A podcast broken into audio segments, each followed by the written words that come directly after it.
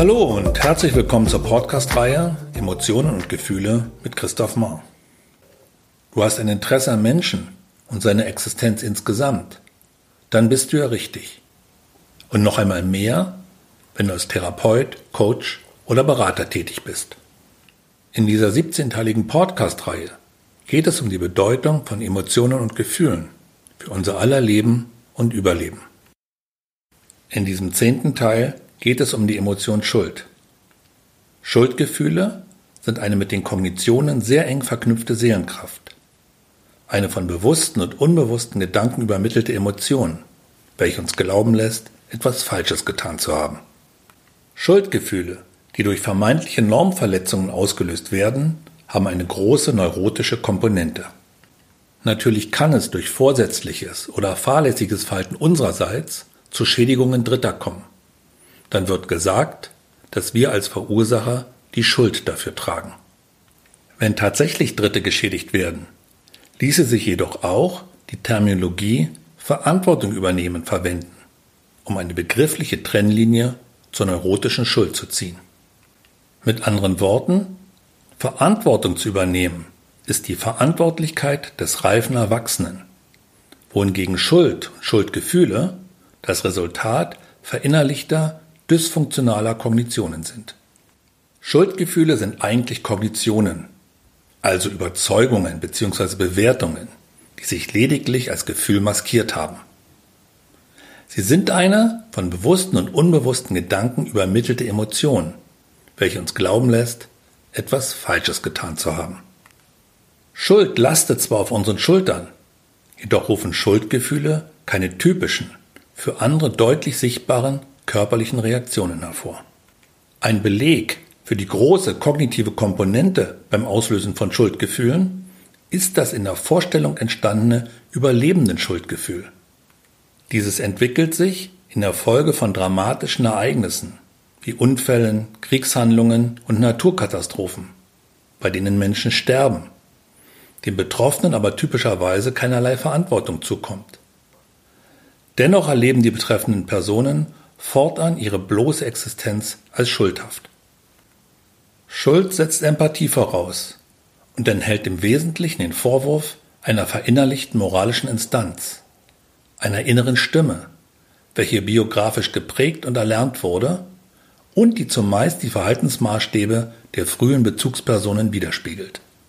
Schuldgefühle fokussieren eine negative Bewertung des Handelns, zeigen mit dem Finger auf das Geschehen.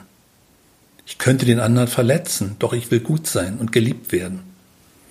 Und fordern als moralisches Korrektiv einen Menschen auf, das rechte Verhalten zu zeigen und gegebenenfalls Wiedergutmachung zu leisten. Der positive Wert von Schuldgefühlen liegt in ihrer Hilfsfunktion bei der Herausbildung einer guten Empathiefähigkeit. Für die Entwicklung dieser wichtigen Kommunikationskompetenz und als Unterstützung bei der Herstellung tragfähiger Beziehungen kann es in einem gemäßigten Rahmen hilfreich sein, bei Kindern für manche ihrer Handlungen Schuldgefühle aufkommen zu lassen. Die Betonung liegt auf gemäßigt. Denn ein zu viel untergräbt die Authentizität eines Menschen und führt zu einer Schwächung seines Willens. Der Neofreudianer Otto Rank äußerte sich dazu wie folgt. Schuldgefühle sind wie die Reibungssitze beim Gang der Maschine und führen zur Verfälschung der Wahrheit und zum Zweifel an der Berechtigung unseres Wollens. Das Erzeugen von Schuldgefühlen wird in unserer Kultur leider allzu häufig übertrieben und als Erziehungsmittel missbraucht. Statt eines gemäßigten Einsatzes, welcher zu einer ausgewogenen Etablierung dieser sinnvollen Hilfsfunktion führt, pervertieren sie in christlichen Gesellschaften zu einer Bedrohung bis hin zur Selbstzerstörung eines Menschen.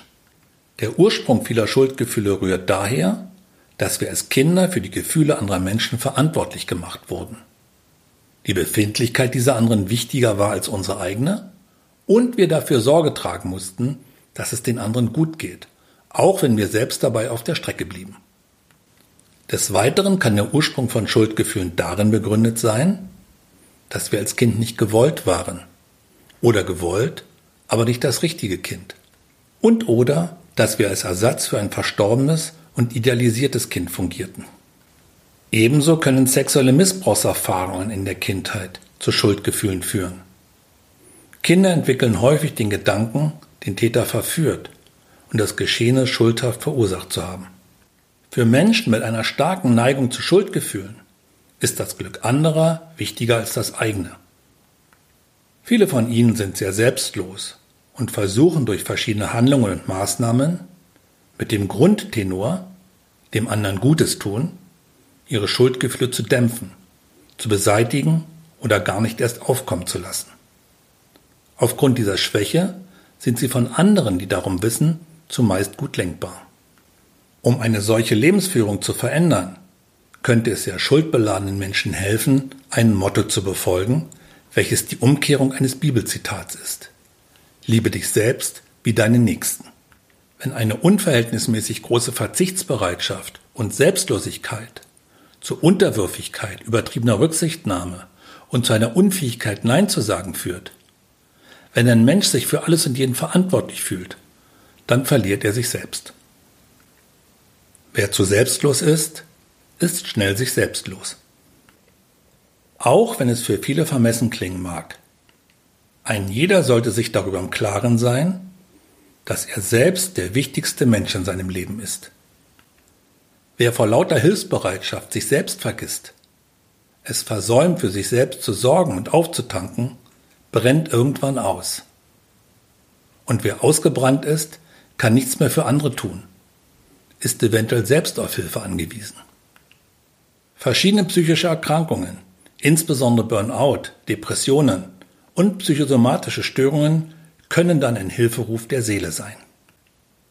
Unabhängig von jeglichem Krankheitsgeschehen ist das Durchsetzen eigener legitimer Interessen, ohne sich schuldig zu fühlen und rechtfertigen zu müssen, eine Herausforderung für sehr viele Menschen.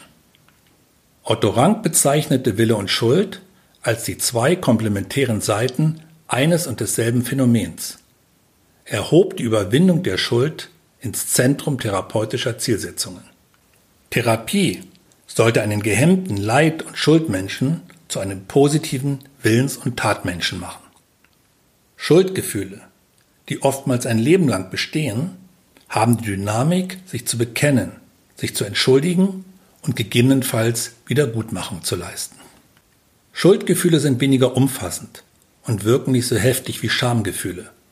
Jedoch können wir ihnen nicht ohne weiteres entkommen, wohingegen wir die Scham durchaus vermeiden können, wenn wir Personen und Situationen vermeiden, in deren Gegenwart wir ansonsten Minderwertigkeit erleben würden. Wenn euch diese Folge gefallen hat, würde ich mich freuen, wenn ihr diesen Podcast abonniert und positiv bewertet. In der nächsten Folge geht es um die Emotion Eifersucht, welche entsteht, wenn der Anspruch auf die Liebe und Zuneigung der geliebten Person durch dessen Zuwendung an Dritte bedroht erscheint. Ein Umstand, der ganz real gegeben sein kann oder sich lediglich in der Vorstellung des Eifersüchtigen abspielt. Weiterführende Informationen von mir und meiner Arbeit findet ihr auf www.institut-christoph-mar.de.